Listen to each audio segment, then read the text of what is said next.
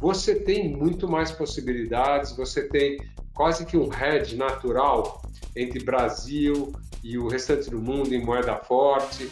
Então, isso combinou muito bem é, para o nosso sucesso de entrega em 2020.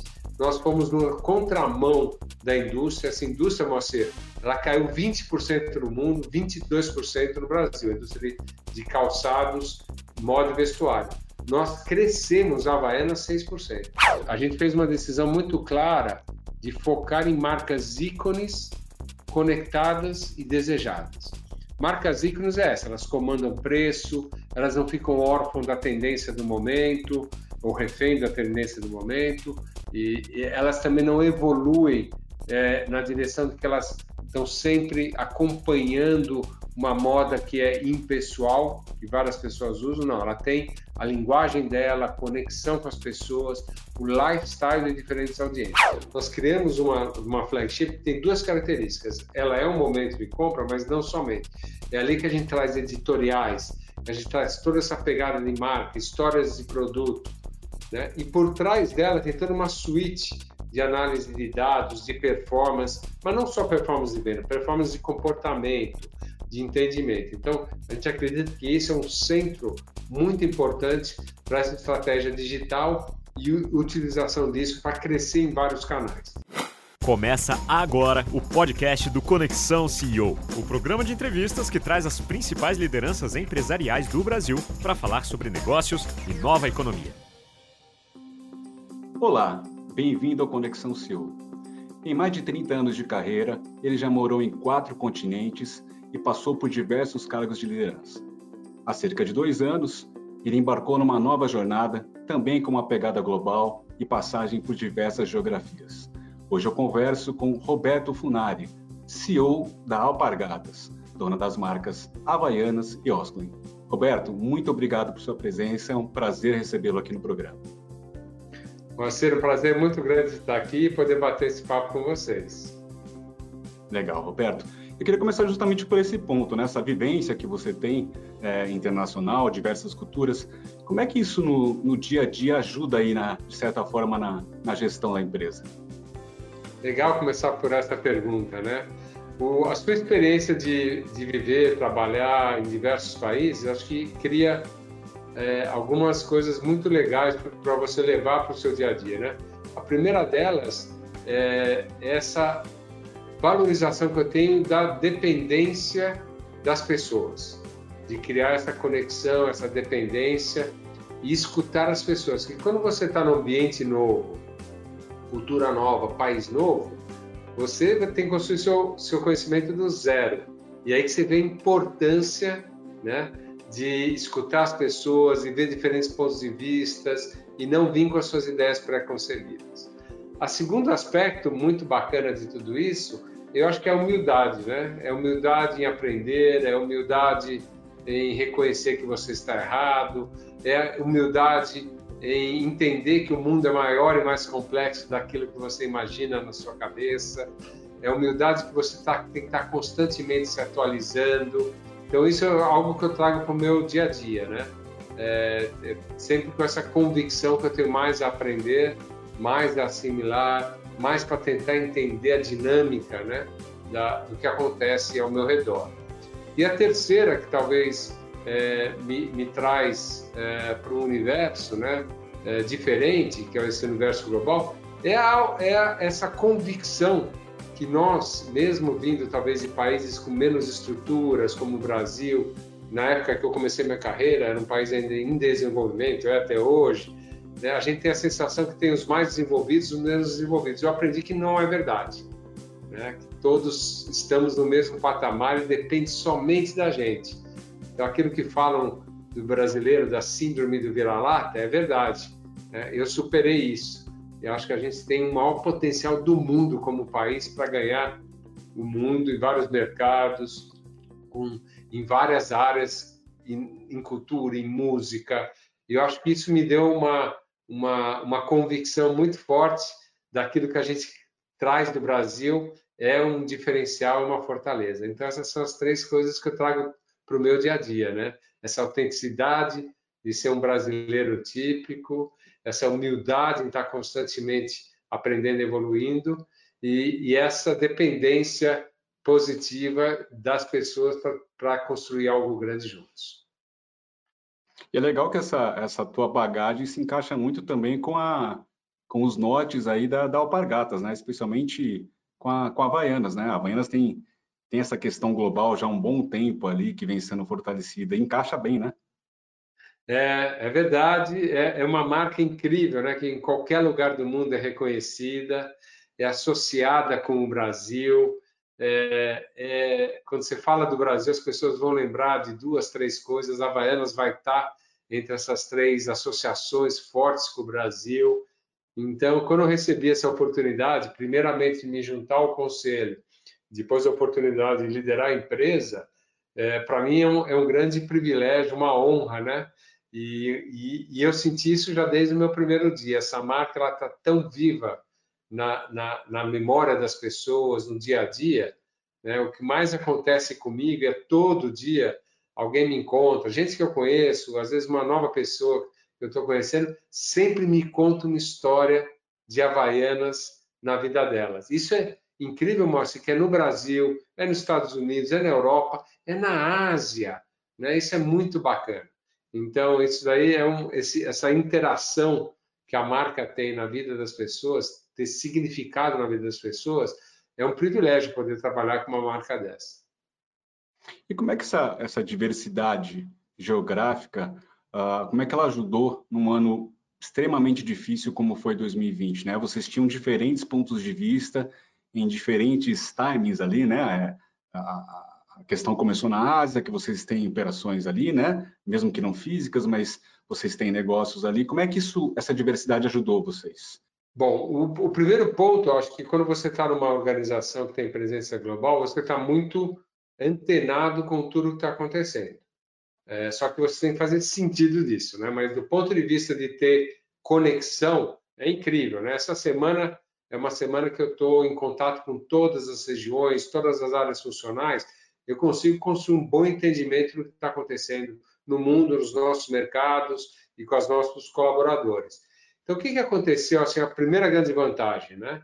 É, logo começou o problema do Covid, a crise lá na China, ainda nem era considerada uma pandemia, a gente já identificou, por tudo aquilo que a gente conversava com o nosso pessoal, que isso teria implicações, ramificações e viria numa escala maior. Então, a gente já começou a se preparar bem antes. Segundo lugar, é, a gente começou a perceber e identificar alguns fatores chaves ali no início. primeiro deles, a segurança da cadeia de suprimentos. Então, é, logo de início, você deve ter lembrado, a crise do ponto de vista de negócios foi que cortou-se a cadeia de suprimentos da China. Isso que na nossa indústria de moda, calçados, é muito relevante. Né? A gente não, a nossa dependência da China é muito pequena. Então a gente já naquela época transformou isso numa vantagem competitiva para a gente. Né? É, mas ficamos conscientes que a epidemia vindo ao Brasil, né, isso, isso daria um desafio para a gente de não romper essa cadeia. Então, a gente teria tempo para se preparar, ou algum tempo para se preparar, comparado com os chineses. Então, uma coisa que a gente colocou logo de cara foi identificar o que, que os, os, as grandes indústrias chinesas estavam fazendo para manter a continuidade dos seus negócios, da sua cadeia de suprimentos. Então, aprendemos muito rápido. Quando chegou aqui no Brasil a decisão de remodelar nossas fábricas, ela foi tomada de uma maneira muito consciente, já sabendo o que tinha que fazer, ou 90% do que tinha que fazer, obviamente adaptando para as nossas condições, mas tendo a convicção que aquilo era o modelo certo. O segundo grande benefício é aquilo que eu comentei no início. Você cria, nós criamos, coincidiu que a gente estava montando uma área de Global Business Insights, que combina duas coisas, combina dados, toda a parte de Analytics e Insights, trazendo isso junto.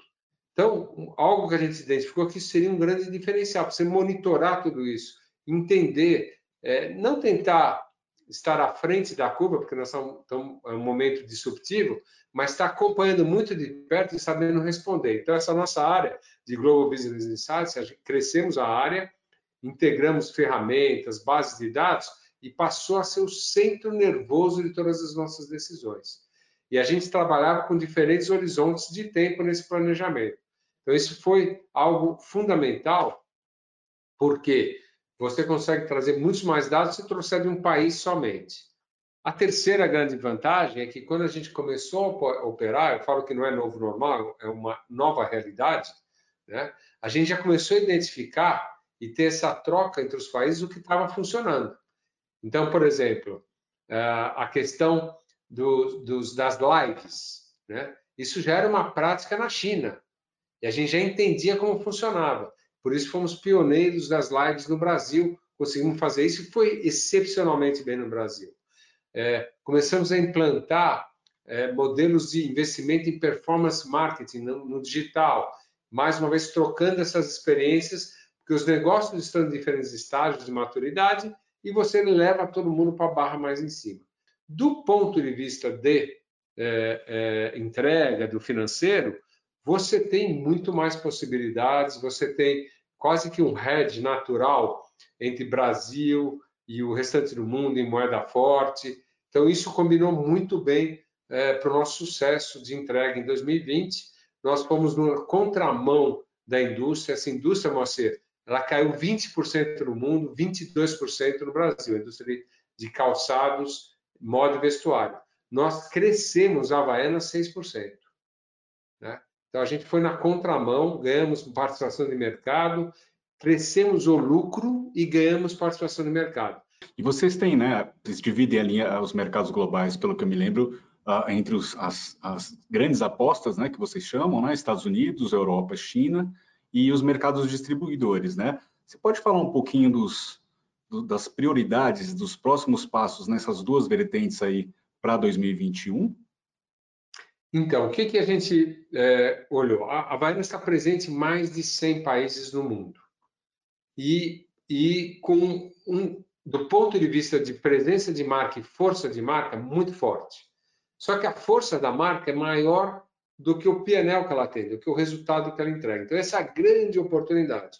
O potencial de crescimento fora do Brasil é gigantesco. Você tem marca, força, conhecimento, a gente é sinônimo de categoria em muitos desses países. A gente tem um ponto muito importante, né? Na, nos Estados Unidos, Europa e China, a cada é, usuário que coloca uma Havaianas no pé na primeira compra, de 6 a 7 retornam para fazer a segunda compra.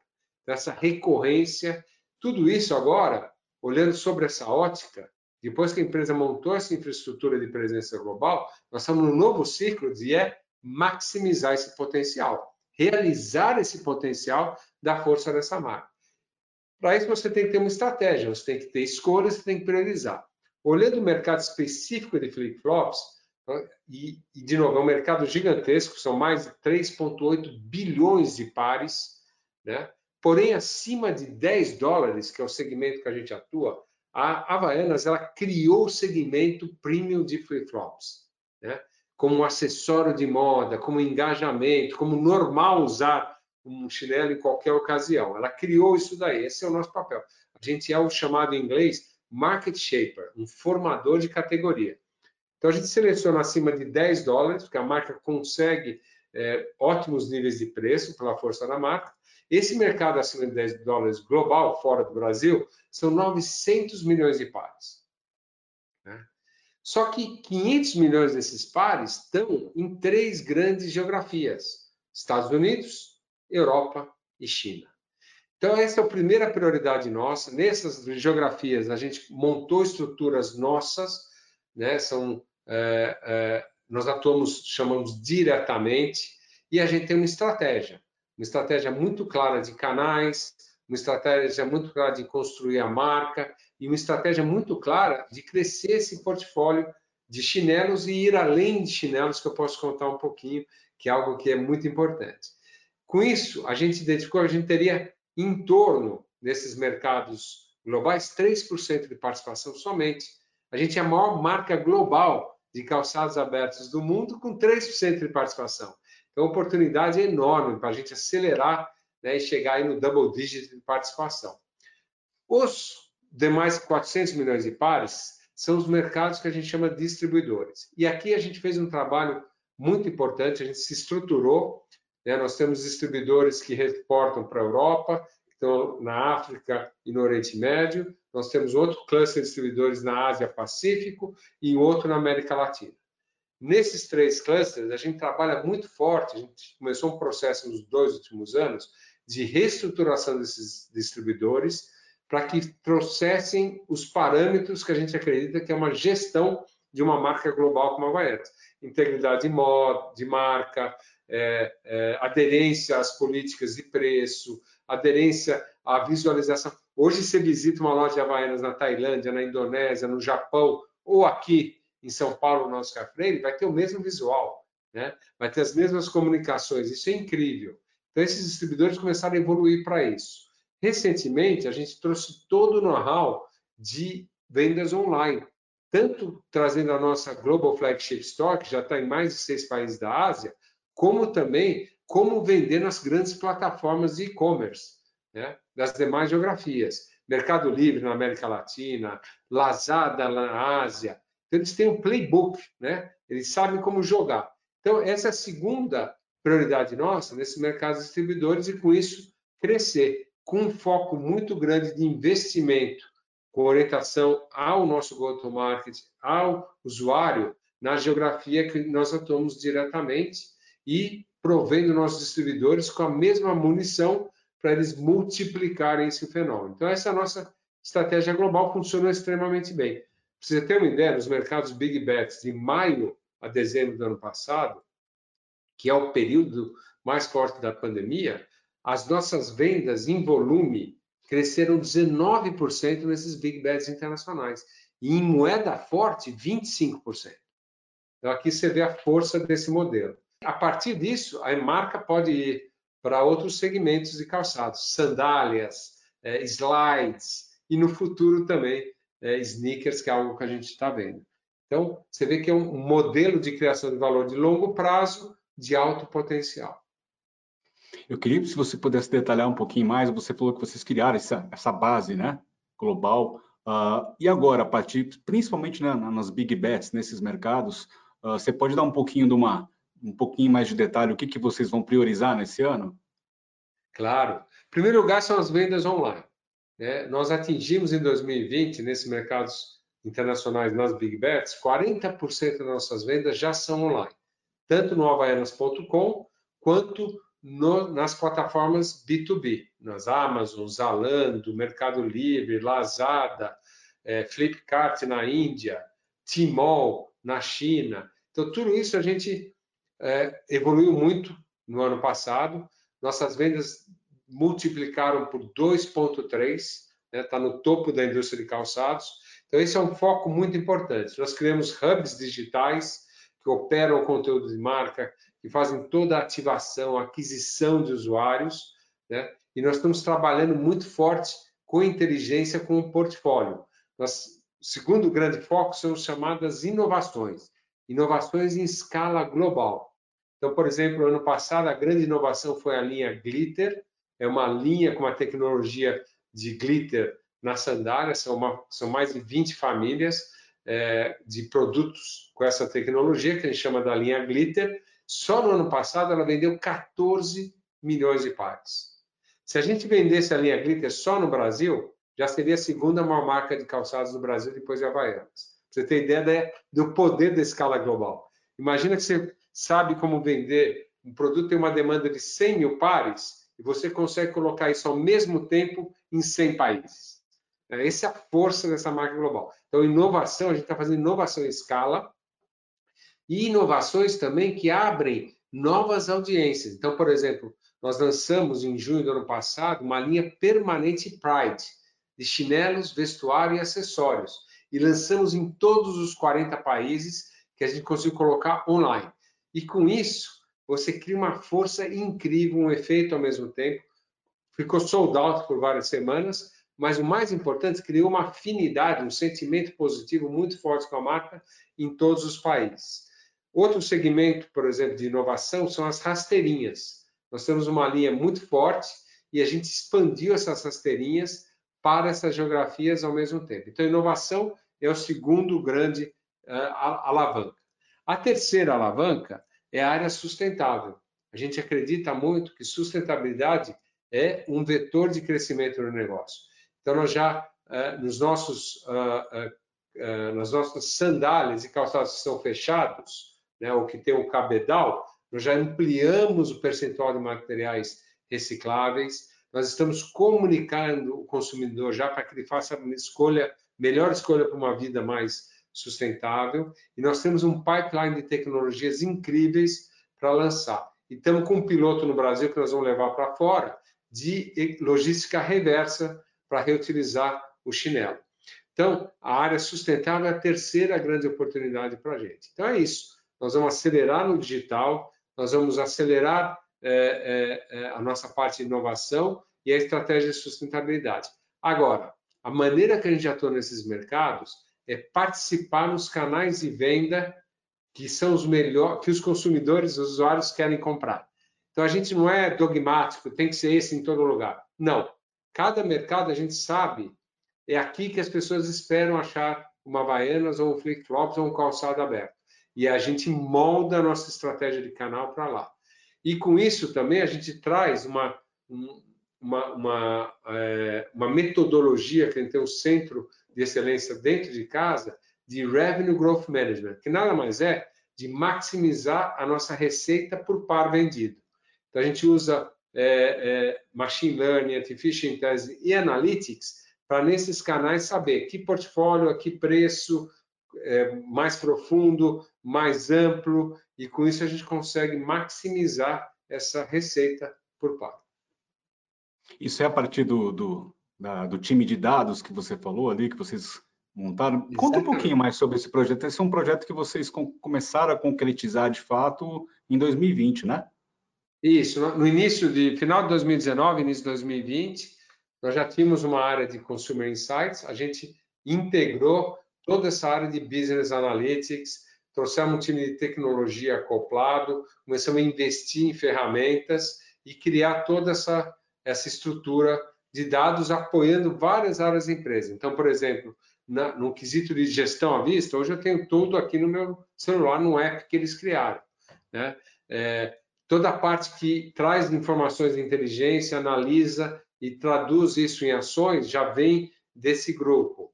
E toda essa parte de, de gerenciamento de receita por par passa pela análise desse grupo, que combina dados que a gente tem disponíveis, quantitativos, de ponto de venda, com dados que nós compramos, os, os famosos dados primários que são comprados, dados de terceiros, e temos dados que a gente utiliza, que são pesquisas que nós fazemos. Então, por exemplo, a gente faz muito pesquisa, mostra de elasticidade de preço.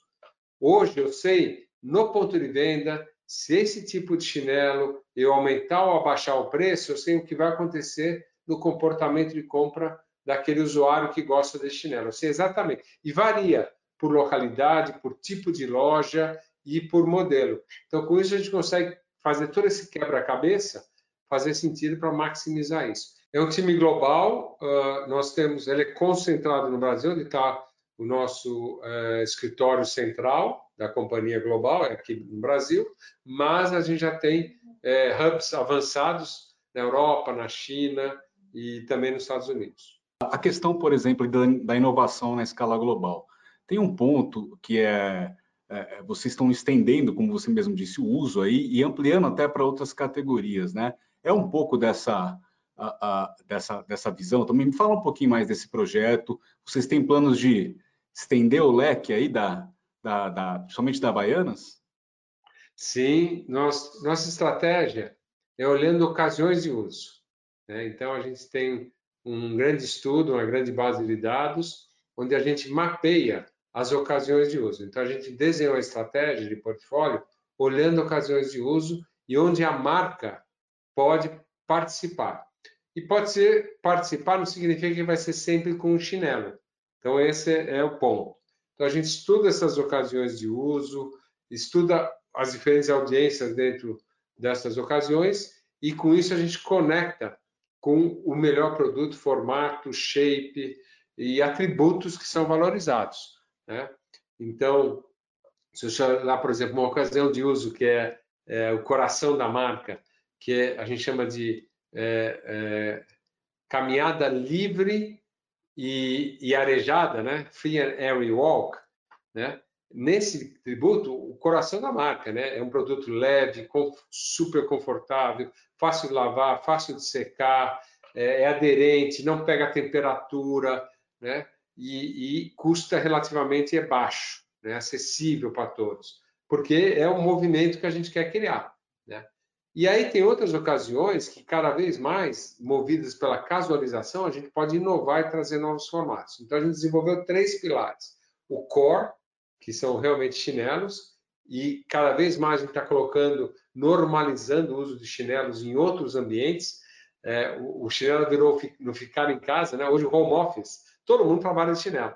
Né? Você imagina a hora que voltar para o escritório, vai largar? Não vai. Né? Então nós estamos começando a colocar isso, de novo, com estilo, com todo o conceito de moda por trás, para que as pessoas comecem a olhar como algo normal. Então, o core é muito importante. Depois a gente tem um segundo pilar estratégico, o Beyond the Core, né? que é exatamente usar nessas outras situações. É, a gente tem as rasteirinhas, as sandálias, nós temos as slides. Então, a gente começou a mapear tudo isso. E o terceiro pilar é o pilar de lifestyle. E aqui entra vestuário, vestuário, estou vestindo aqui uma, uma, camiseta, acessórios, a gente é inovador com as street bags, e também é, toda a parte de moda praia, né, biquínis, toalhas, mas não só isso, a gente está explorando outras categorias de calçados casuais, onde a marca tem uma penetração importante. A gente tem uma linha hoje, são as famosas alpargatas, e a gente acredita muito que essa linha e outros formatos pode ser uma grande oportunidade para a gente. É assim que a gente mapeia com esse olhar de ocasiões de uso. E aí, Roberto, principalmente do Beyond the Core, que você falou, né? E nas, de, nas outras categorias mais de lifestyle mesmo, quais são os próximos passos? O que, que você pode falar, contar um pouco para a gente do que vem pela frente? E uh, essas iniciativas são, elas envolvem parcerias também ou é tudo feito dentro de casa? É, tem muita coisa bacana acontecendo. Então, por exemplo, na nossa área é, core, e isso também pode é, ser transferido para algumas outras áreas, licenças têm um papel muito importante. A gente tem 10 anos de licenças com a Disney, temos um, um, acompanhamos todos os lançamentos das grandes franquias e tem projetos maravilhosos vindo. A gente tem é, grandes é, é, estratégias com a Netflix, nós fechamos desde o ano passado com a Fortnite, com a, Master, com a Minecraft e também com a Naruto, que é uma franchise da Netflix. Isso coloca a gente no universo geek. Depois nós fechamos também parcerias, aliança estratégica com a World Surf League. Nós vamos ser os patrocinadores do time olímpico eh, nos Jogos de Tóquio. Nós vamos também trabalhar muito forte com plataformas de, de influência, como, por exemplo, a Rise No Buy é uma grande plataforma criada na Holanda, na Alemanha, de influenciadores nessa área de calçados. Hyperbeast é uma outra plataforma. Nós fazemos também alianças estratégicas para colocar esses produtos novos com grandes cadeias do Brasil, de moda do Brasil e da Europa. Já temos um histórico, por exemplo, de um collab com a Yves Saint Laurent. A gente tem uma parceria que já está no seu terceiro ano com a Pull&Bear na Europa, que é um grande sucesso. No Brasil temos várias parcerias nessa linha. Então, toda essa área de alianças, colaborações, elas são muito importantes. Nós vamos estar amplificando isso aí com mais novidades e, e coisas novas. Então, esse é um ponto muito importante da estratégia. Aí, quando entra na parte de novos formatos, né, Beyond the Core, a gente está cada vez mais olhando sandálias e rasteirinhas com novos materiais. Nós estamos, nós usamos muito, nós, nós, não criamos tendência, mas nós somos fast followers de tendência. Nosso time já trabalha com uma visão de, de três anos do que vem por aí. Então, isso tem muito formato legal, novos shapes, sempre mantendo características, sempre vai reconhecer que é uma Havaianas. Tem coisas muito bacanas vindo, inovação de design, inovação de, de, de matéria-prima, de produto, mistura. Então, isso é muito importante, está vindo muito forte nesse Beyond the Core. E aí, na área de lifestyle, a gente está é, trabalhando muito olhando total look. Né? Então, isso é muito importante. A gente está cada vez mais aprendendo que olhando o total lucro, você não só vende vestuário e acessórios, você vende também o chinelo e outro tipo de havaianas. Então, a gente está trabalhando muito, cada vez mais, é, né, com materiais sustentáveis, estamos entrando muito no feminino, casual, estamos trabalhando muito forte também na linha de acessórios, nossa linha de óculos vai muito bem, é um grande sucesso. Toda essa linha de street bag, a gente está evoluindo, estamos trazendo é, as pochetes que estão tá voltando à moda, estamos trazendo backpack. É, nós vamos também trabalhar é, muito forte em outros tipos de acessório e aí nós vamos avançar nessa toda essa linha de customização também. Nós já temos hoje estamos testando bastante coisa bacana com customização nas nossas lojas. Essa é outra tendência é, importante. E vamos avançar, como eu disse para você, na área de casual shoes, né, dos calçados casuais. Né? A marca ela ganhou uma muita força, ela tem, ela tem uma afinidade muito grande com essa casualização. Isso é uma, uma, uma tendência do mercado, porque se a gente pegar uma, uma outra empresa brasileira também que tem potencial aí em outras fronteiras, é Arezzo, eles também têm ampliado a, a, a o olhar dele, as categorias. Como é que se enxerga um pouco esse movimento? É uma coisa da indústria, do setor, ou, ou vocês estão aí na, na ponta de lança? É, nosso modelo não é de varejo, nosso modelo é de uhum. marca. Essa é a uhum. primeira coisa que eu procuro explicar, né?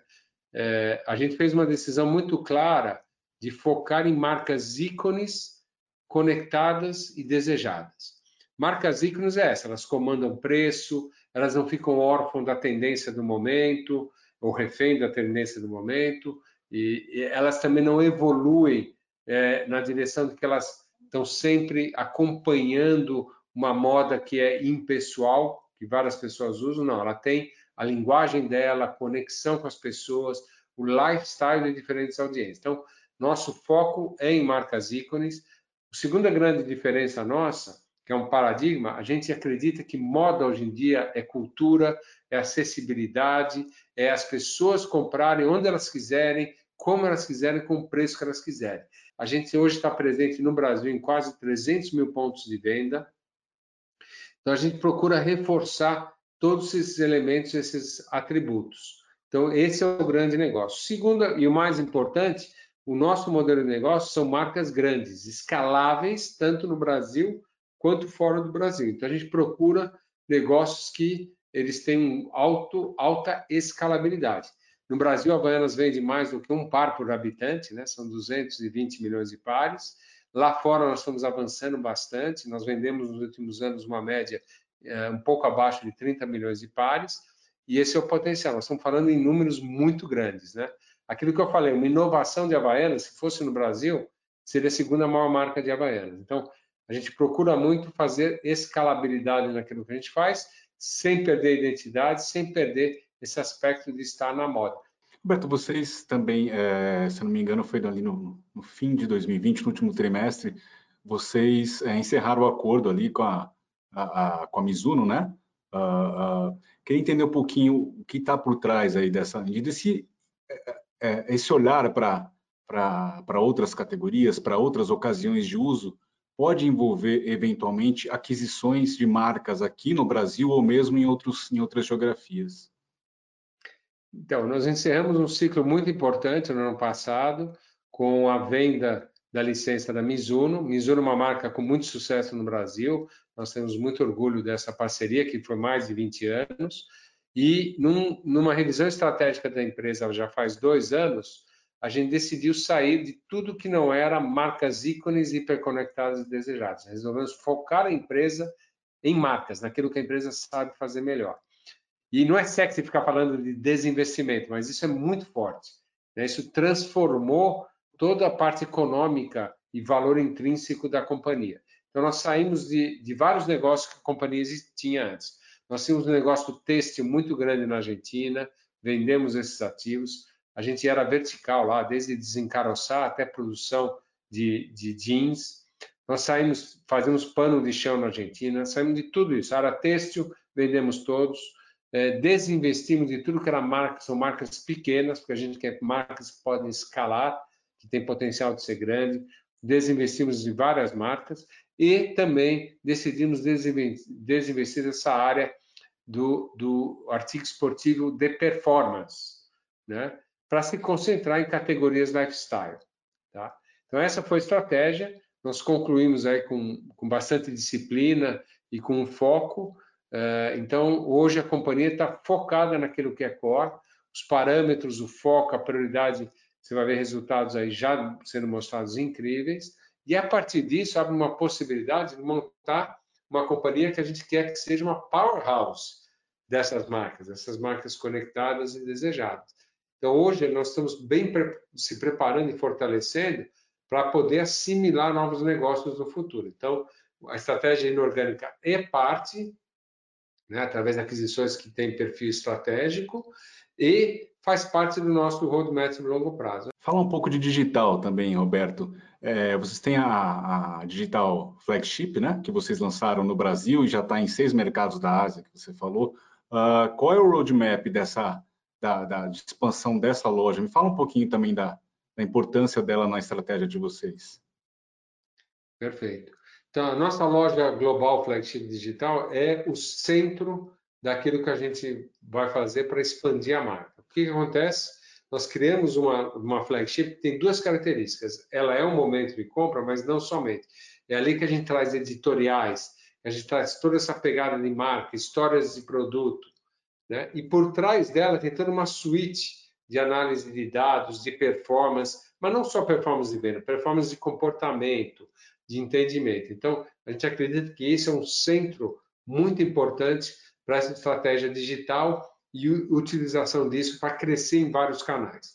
Então, a gente lançou isso no Brasil, ao mesmo tempo, a gente expandiu já em seis meses para seis países da Ásia e temos uma, um plano para expandir gradualmente em todos os países chaves nossos é, no mundo.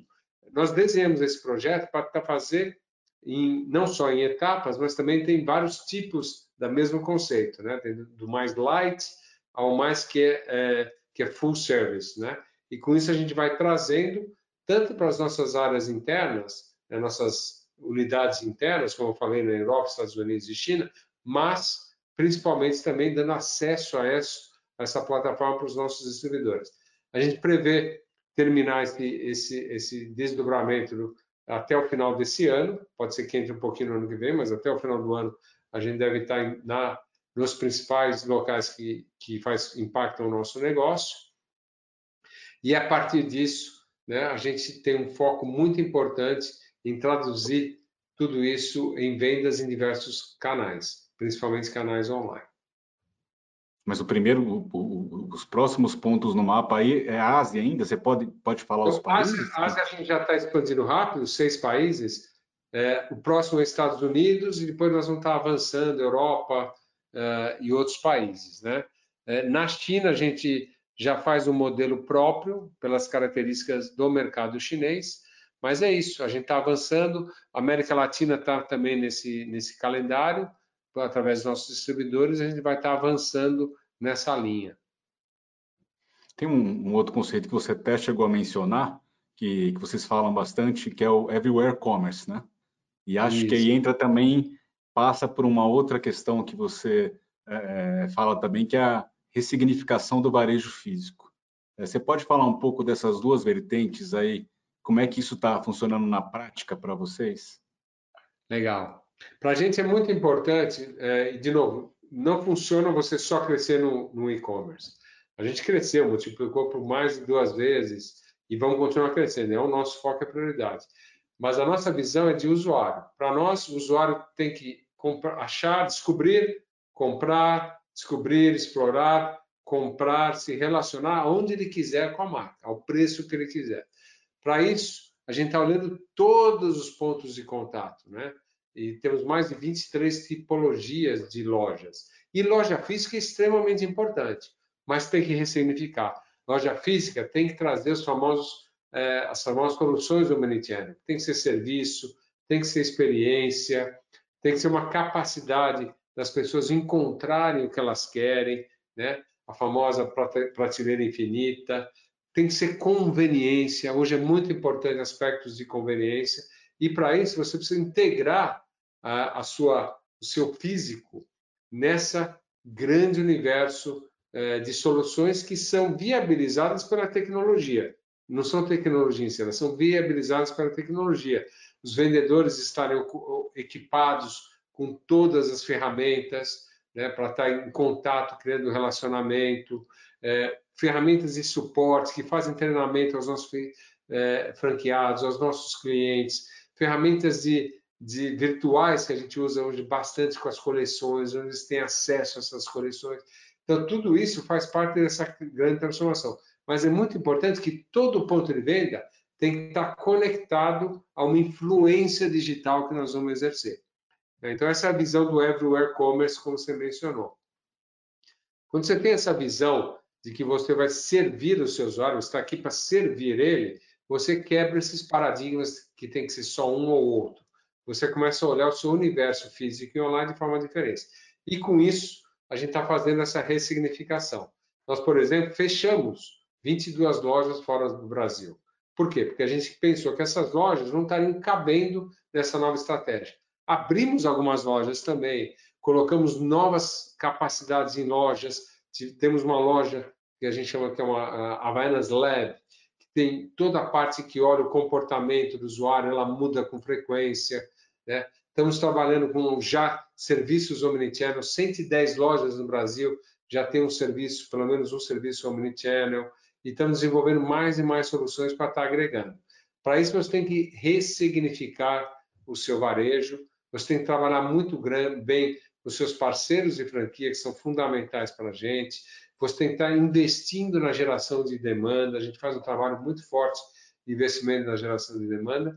E com isso, a gente quer ter novos formatos de varejo. Isso é uma coisa que nós vamos inovar bastante, viu, Moacir? Nós hoje somos, temos muito sucesso, por exemplo, no Brasil com quiosques. Por exemplo, na Europa, a gente trabalha com store in store. Né? Então, a gente é, já está usando é, é, pontos de venda temporários, pontos de venda itinerantes. Então, a gente vai onde a audiência está, em vez de esperar a audiência vir até você. E tudo isso a gente já integra ferramentas digitais para influenciar, seja ferramentas de geolocalização, seja ferramentas que criam de CRM. Então, a gente consegue integrar tudo isso, novos formatos de varejo, e isso vai evoluir bastante. Eu acredito muito no varejo físico, ele vai ficar, mas vai ficar transformado. Né? As pessoas vão querer ter experiências sensacionais também no varejo físico. Mas nós temos que ficar atento que as pessoas criaram uma outra referência de conveniência, né? E, eh, e descoberta dessas marcas. A gente quer se posicionar muito bem nisso. Isso é bem interessante. Você pode contar um pouquinho de algum projeto uh, que já, já, já esteja rodando aí em termos de, desses novos formatos? Você falou, por exemplo, de de, de itinerante. O que, que vocês têm hoje, seja Brasil ou, ou, ou em, outro, em outro país? É, a gente tem é um projeto histórico e a gente usou, aprendeu muito com isso, como funciona. Nós temos uma Kombi itinerante né? e, e dentro dessa Kombi é toda uma experiência de como se fosse uma feira de Havaianas, né?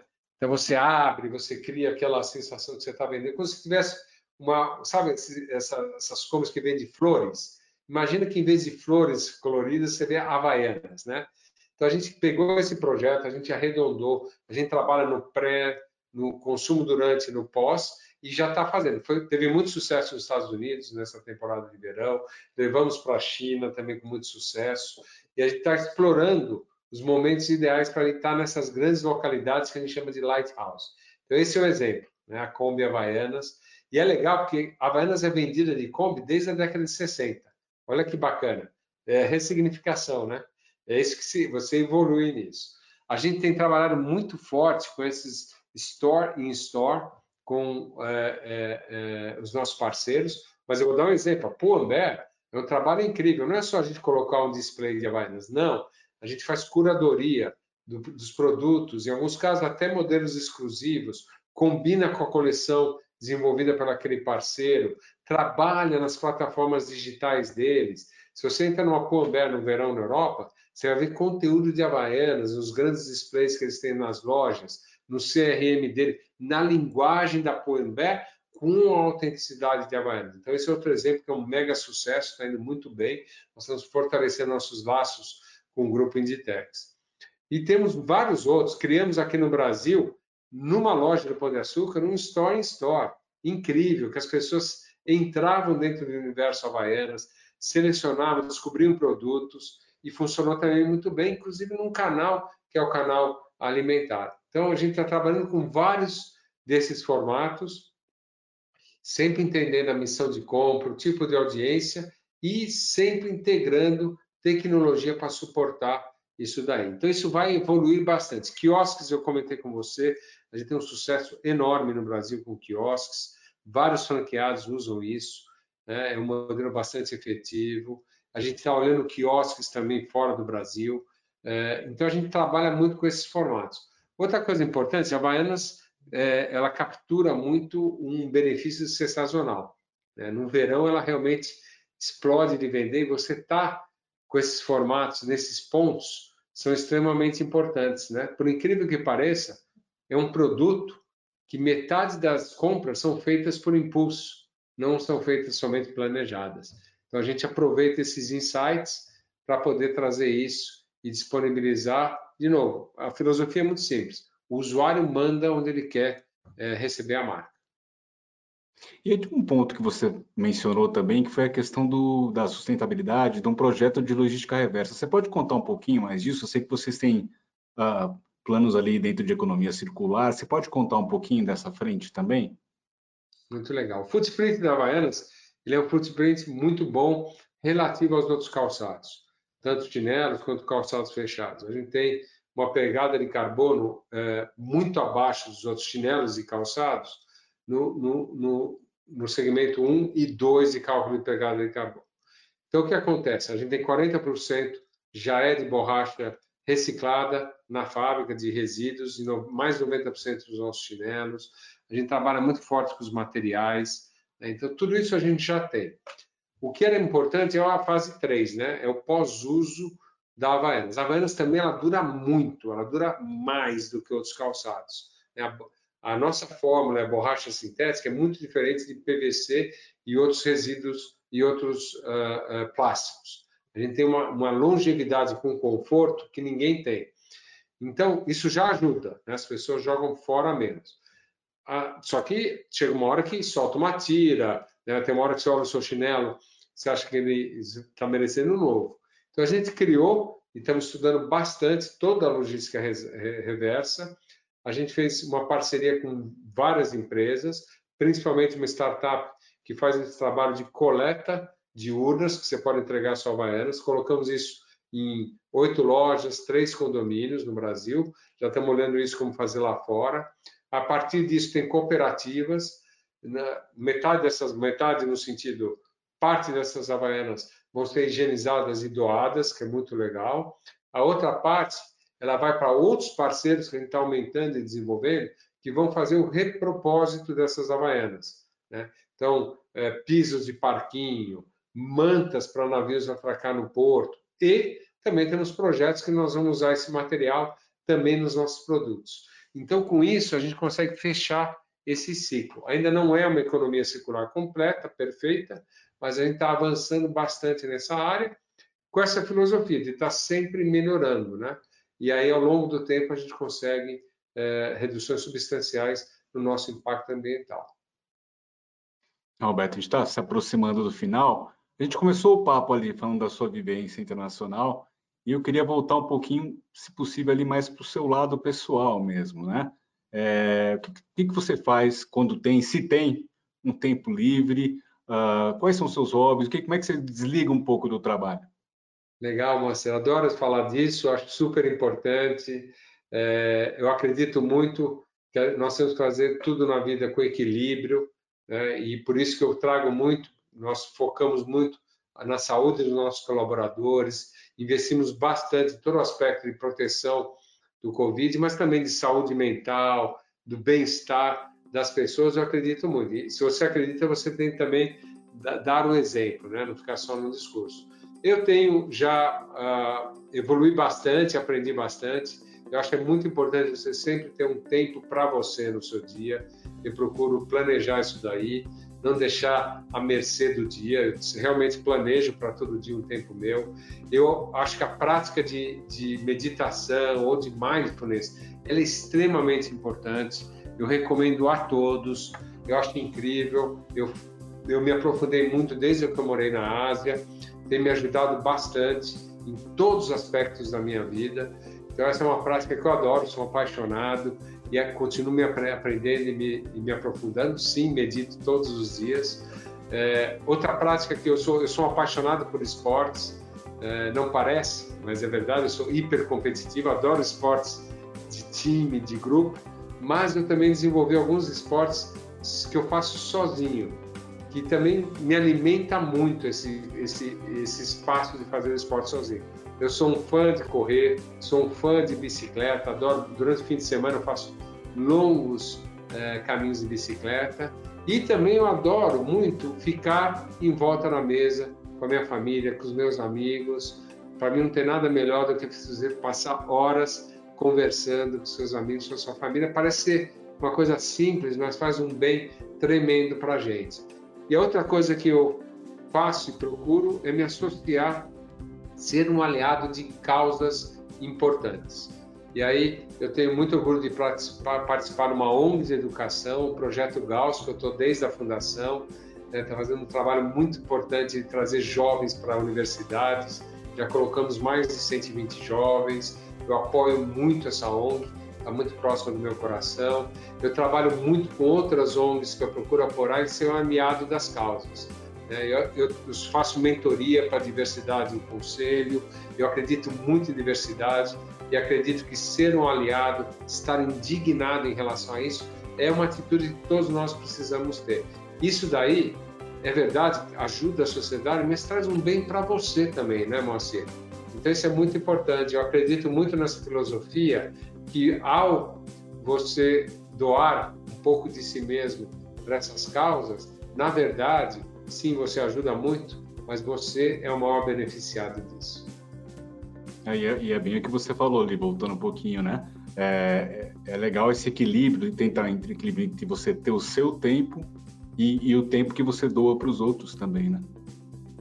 Isso é importante você respeitar o tempo dos outros, né? Isso é uma coisa que eu tenho muito cuidado, né? Principalmente estando em uma posição de CEO de poder, você tem que estar muito consciente de respeitar o tempo das pessoas. Isso para mim é muito importante também, viu?